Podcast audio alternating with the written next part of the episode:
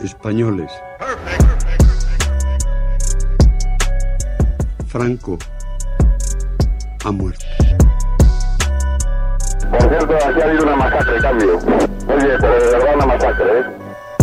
El hombre de excepción, que ante Dios y ante la historia ¡Quiete todo el mundo! Dile que acaban de ocupar el Parlamento. ¿Quién lo dice? Coño, yo te lo acabo de oír. Amigo, tú eres un mierda. Porque no has creído nunca. Joder, qué bárbaro, oye. No has creído, no has creído nunca. Está impresionado. No has creído nunca. Todos contra la reacción. Todos contra el fascismo. Confirmo que he ordenado a las autoridades civiles y a la Junta de Jefes de Estado Mayor que tomen todas las medidas necesarias para mantener el orden constitucional. Es que creo que nosotros estamos para mirar al futuro, para encargarnos de los problemas de las eh, personas, de los vivos y para dejar a los muertos en- que descansen en paz. oír a un cura decir rojo asesino, todos los rojos son unos asesinos y saber que mi padre era rojo y que lo habían matado. Es por el bien de todos, de todos los infelices que han muerto por tráfico.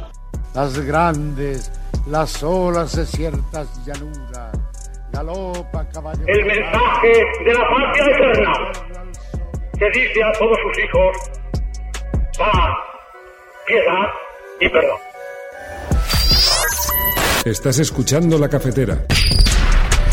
Bueno, estos días sabéis que hay una iniciativa entre personas del mundo de la cultura pidiendo stop a la censura. Si hay algo que, está, que lleva años viviendo censura aquí, es todo aquello que está relacionado con la memoria histórica. Ahora, un nuevo alcalde del Partido Popular en Briviesca ha cancelado una obra de teatro sobre un maestro republicano fusilado. Es verdad que había un cierto pudor hasta ahora en exhibirse de forma tan contundente, en mostrarse eh, tan envalentonados y mm, montar un escándalo como este. Pero Emilio Silva, presidente de la Asociación para la Recuperación de la Memoria Histórica, buenos días. Buenos días, Resistencia. Dicen que en realidad está relacionada la cancelación con la seguridad y con el presupuesto, pero es una obra de teatro sobre un maestro republicano fusilado, ¿no?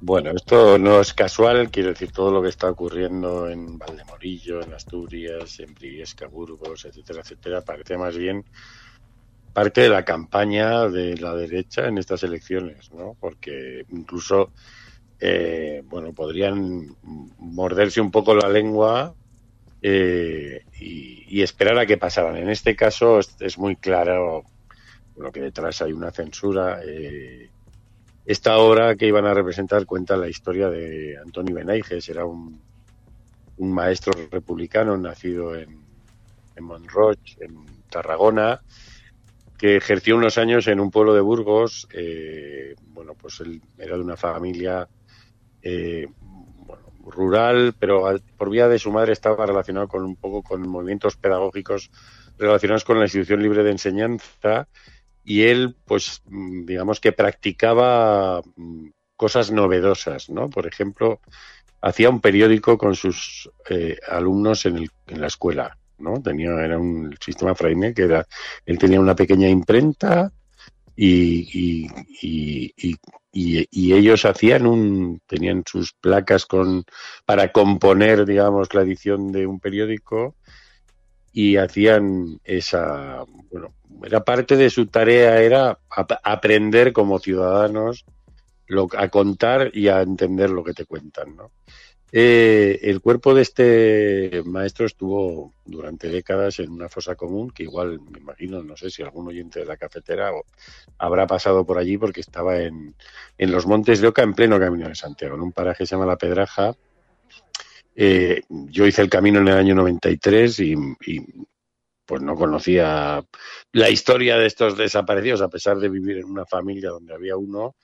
Y recuerdo que me paré un rato porque ahí había una placa puesta desde hacía bastantes años y cuando de pronto descubrí esas, esa especie de monumento dedicado a esa fosa, eh, pues estuve allí un rato, eh, bueno, pues con, con la historia que yo tenía familiarmente y esta fosa eh, se iba a intervenir con una especie de merendero, se iba a hacer al lado, ¿no? sin ningún respeto por ella, y eso aceleró, digamos, un proceso de exhumación durante el cual pues, se destapó la historia de este maestro. ¿no? Y, y que alguien, mm, digamos que explicó su figura porque ese verano de 1936 a él, a él lo asesinan un grupo de pistoleros de Falange en los primeros días del golpe, pero ese verano él iba a llevar a sus alumnos y a sus alumnas a ver el mar, ¿no? Entonces, eh, bueno, pues en torno a esa figura, el maestro que quería ver el mar, ha habido libros, exposiciones, esta obra de teatro, ¿no?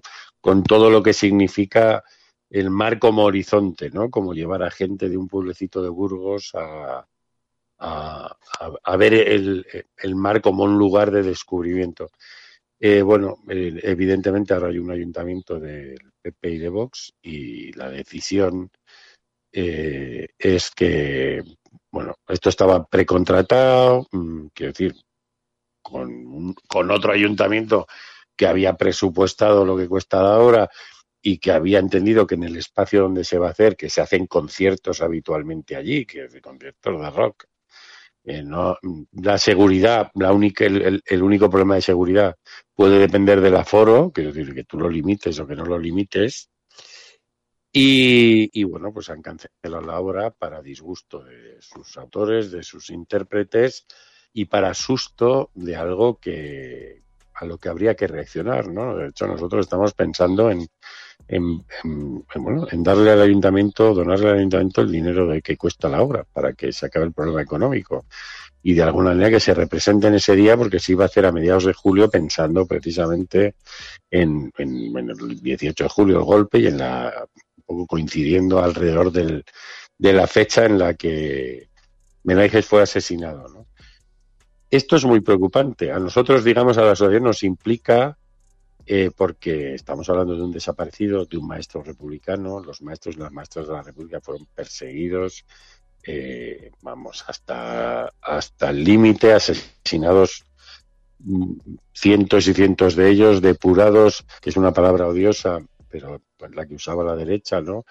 Y yo no sé si tú recuerdas la entrevista que le hicimos a un anciano en Húmera, al lado de Madrid, hace años, Claro. Un anciano de ochenta y muchos años que cada vez que hablaba de sus maestros de la institución libre de enseñanza se emocionaba y se ponía a llorar y en un momento dado su hija, eh, estábamos tú y yo en el salón de su casa y su hija se va a la habitación de él, que yo la veía a través de una puerta del pasillo, y trae de la mesilla de este hombre de ochenta y muchos años una cosa que para mí fue súper emocionante, trae una, un portafotos con cuatro fotografías de cuatro maestros suyos de la década de los años 20. O sea, ¿cómo hay que querer a tus maestros para que con 87 años los tengas en la mesilla al lado de tu cama todos los días? O sea, entonces esta gente construyó algo maravilloso y, y precisamente por eso fue castigada. ¿no? Entonces este, la censura en este caso, o sea, toda censura evidentemente es perniciosa, en este caso está perfectamente diseñada políticamente, que es seguir ocultando esas figuras, ¿no? En el fondo es una declaración de un ayuntamiento que está diciendo más o menos que este hombre debería haber seguido en la cuneta en la que estaba, por lo menos en la cuneta de la historia de ese pueblo donde él en Briviesca él era muy activo, escribía en una publicación en una publicación local, ¿no? Entonces, eh, bueno, esto es un maltrato eh, que además hay que arañarlo en la historia de este país a los enseñantes, ¿no? Que han sido maltratados durante décadas. Y, y esto debería preocuparnos. Yo ayer estaba consultando si, si existe alguna posibilidad judicial de denunciar la censura. La libertad de expresión figura en nuestra Constitución. Pero no puede ser que, que alguien, eh, bueno, pues cometa un delito, porque una censura es un delito, ¿no? y salga impune de esto. Y además esto es más grave porque los que están haciendo esto en muchos ayuntamientos han llegado para estar cuatro años. Ahora están, digamos, voy a decir entre comillas, descontratando cosas que heredaron contratadas. Y luego usarán listas negras directamente. Espectáculos, autores, actores que no pueden pasar por esos pueblos, ¿no? Y eso nos devuelve a una época mm, de la que quizá nunca hemos salido del todo, que es la Inquisición. ¿no? Entonces, eh, esta historia, que es una historia maravillosa para rescatar mm, eh, esa lengua de las mariposas, para rescatar la vida de esta gente que se iba al pueblo más pequeño con un proyecto de cambiar un país desde lo local, pero desde lo más pequeñito, ¿no? Y construir ciudadanos, darles las herramientas para ejercer ciudadanía en una democracia y todo lo, todo lo que fuese aplastamiento es parte de, nuestras grandes carencias democráticas, ¿no? Y de lo que hubiera sido de esta sociedad si todos esos maestros y maestras hubieran podido ejercer libremente. Este hombre al que tú y yo entrevistamos nos contaba, que era todo muy emocionante, para mí muy emocionante, cómo él era de una familia suiza, se va, se apellidaba Brit, él se va, su familia se vuelve a Suiza durante la guerra y él vuelve, después de la guerra, en el año 40-41, vuelve a Madrid. Y van buscando a alguno de sus maestros, ¿no? de la institución librense. Y nos contó que uno de ellos malvivía medio escondido en un piso en la calle Barquillo, una pensión de estas, de un pasillo de 50 metros con tropecientas habitaciones, y allí medio escondido malvivía dando clases particulares. Y como este hombre contó que él, su hermano y un primo suyo, sin necesitarlas, estuvieron un tiempo para ayudarle a este hombre a salir adelante, recibiendo clases particulares suyas, ¿no? Para dejarle ejercer su vocación y, ayudarle a resistir ¿no? en ese mundo oscuro en el que se había convertido este país. Muchos de esos maestros eh, montaron academias, vivieron de dar clases particulares, como fue el caso de Reguilón, porque nosotros tú y yo, no sé si te acuerdas, llegamos allí por la historia de un hombre que escribió un libro que se llama El último guerrillero que luchó contra Franco, que era un maestro republicano que luego dio clases particulares en Villa del Prado y tú conocías a una nieta suya. Sí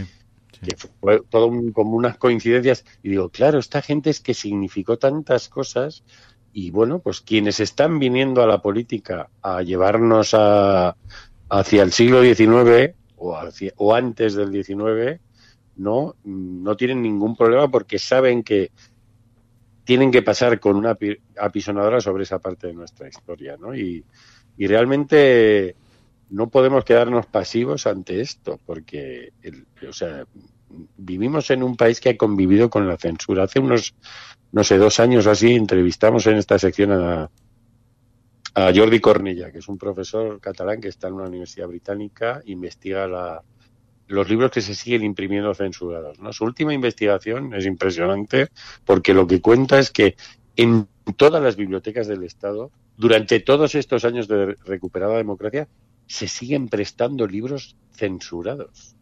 O sea, hay millones de personas desde 1975 hasta hoy, incluso habrá hoy alguien en una, en una biblioteca del Estado que esté sacando un libro al que le faltan unas páginas y nadie se lo ha dicho.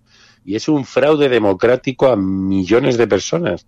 Entonces hemos convivido con esto, pero tenemos que aprender a rechazarlo frontalmente, aunque, lo, aunque haya formado parte de nuestra triste normalidad durante décadas, ¿no? Y entonces, bueno, pues yo creo que ante esto hay que reaccionar de una manera muy contundente y, de alguna manera incluso, pues eso, con medidas judiciales. No puede ser legal que un ayuntamiento censure. Incluso hay extremas, eh, extremas derechas y derechas ultras en algunos países europeos que jamás, jamás han metido sus pezuñas en el tema de la cultura, porque, porque hay país, hablo de la, de la Austria gobernada hace dos décadas por la extrema derecha, porque ese es un tema donde nadie se puede meter, porque ahí hay un consenso social de que eso no se toca. Pues aquí, como somos tan débiles democráticamente, pues hay montones de cosas que no deberían tocarse en una democracia y que se tocan, ¿no? Y, es algo que, que, no podemos asumir, porque si esto que está pasando pasa, vuelve a pasar, vuelve a pasar y se convierte en una normalidad, estamos dando pasos de gigante hacia un lugar muy oscuro, ¿no? Y eso no podemos consentirlo, porque lo que tenemos que hacer es seguir llevando a los estudiantes y a las estudiantes a ver el mar, como quería Antonio Benaiges, ¿no? Y no, y no dejar que nadie impida que, que se haga ese viaje.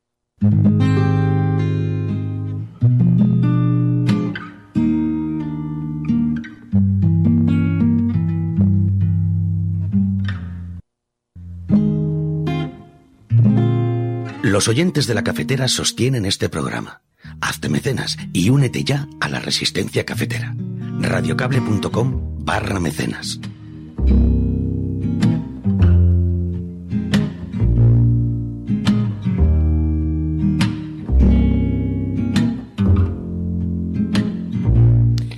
Oye, Emilio, hay otra noticia por la que te quiero preguntar porque hemos visto también en estas horas que los forenses han identificado a cuatro de las víctimas enterradas en la cripta de Cuelgamuros, en el Valle de los Caídos. Emilio.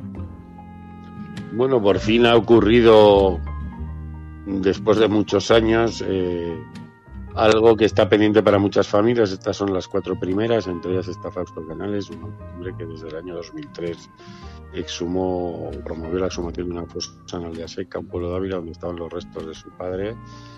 Y cuando se hizo la exhumación aparecieron solo unos pocos restos eh, humanos. Entonces, bueno, pues eso abrió muchos interrogantes de qué había pasado allí. Y entonces siguió investigando y descubrió que, en los, a fines de los años 50 un camión del ejército llegó con unos soldados, se bajaron allí con pico y pala y, y se llevaron los cuerpos al Valle de los Caídos. Años después, Gonzo, que ahora hace Salvados, hizo un programa sobre el Valle de los Caídos y descubrió eh, una fotografía eh, en la que se ve la caja donde dice Pajares de Adaja en el Valle de los Caídos, ¿no? que fue la demostración de, de, ya una prueba de que la caja estaba en un espacio determinado del valle. Ahora se ha identificado genéticamente cuando él está a punto de cumplir 90 años y bueno, esperemos que, que esto abra la puerta.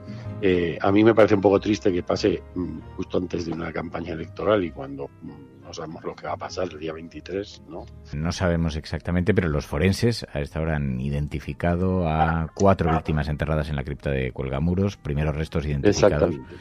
Y, eh, aunque solo afecta a 128 víctimas reclamadas por sus familiares. Emilio Silva, gracias, no te entretenemos más. Cuídate bueno, mucho. Un abrazo, que, un abrazo estoy recogiendo un libro. Venga, cuídate, gracias. Adiós. Un abrazo a todos. Hasta luego.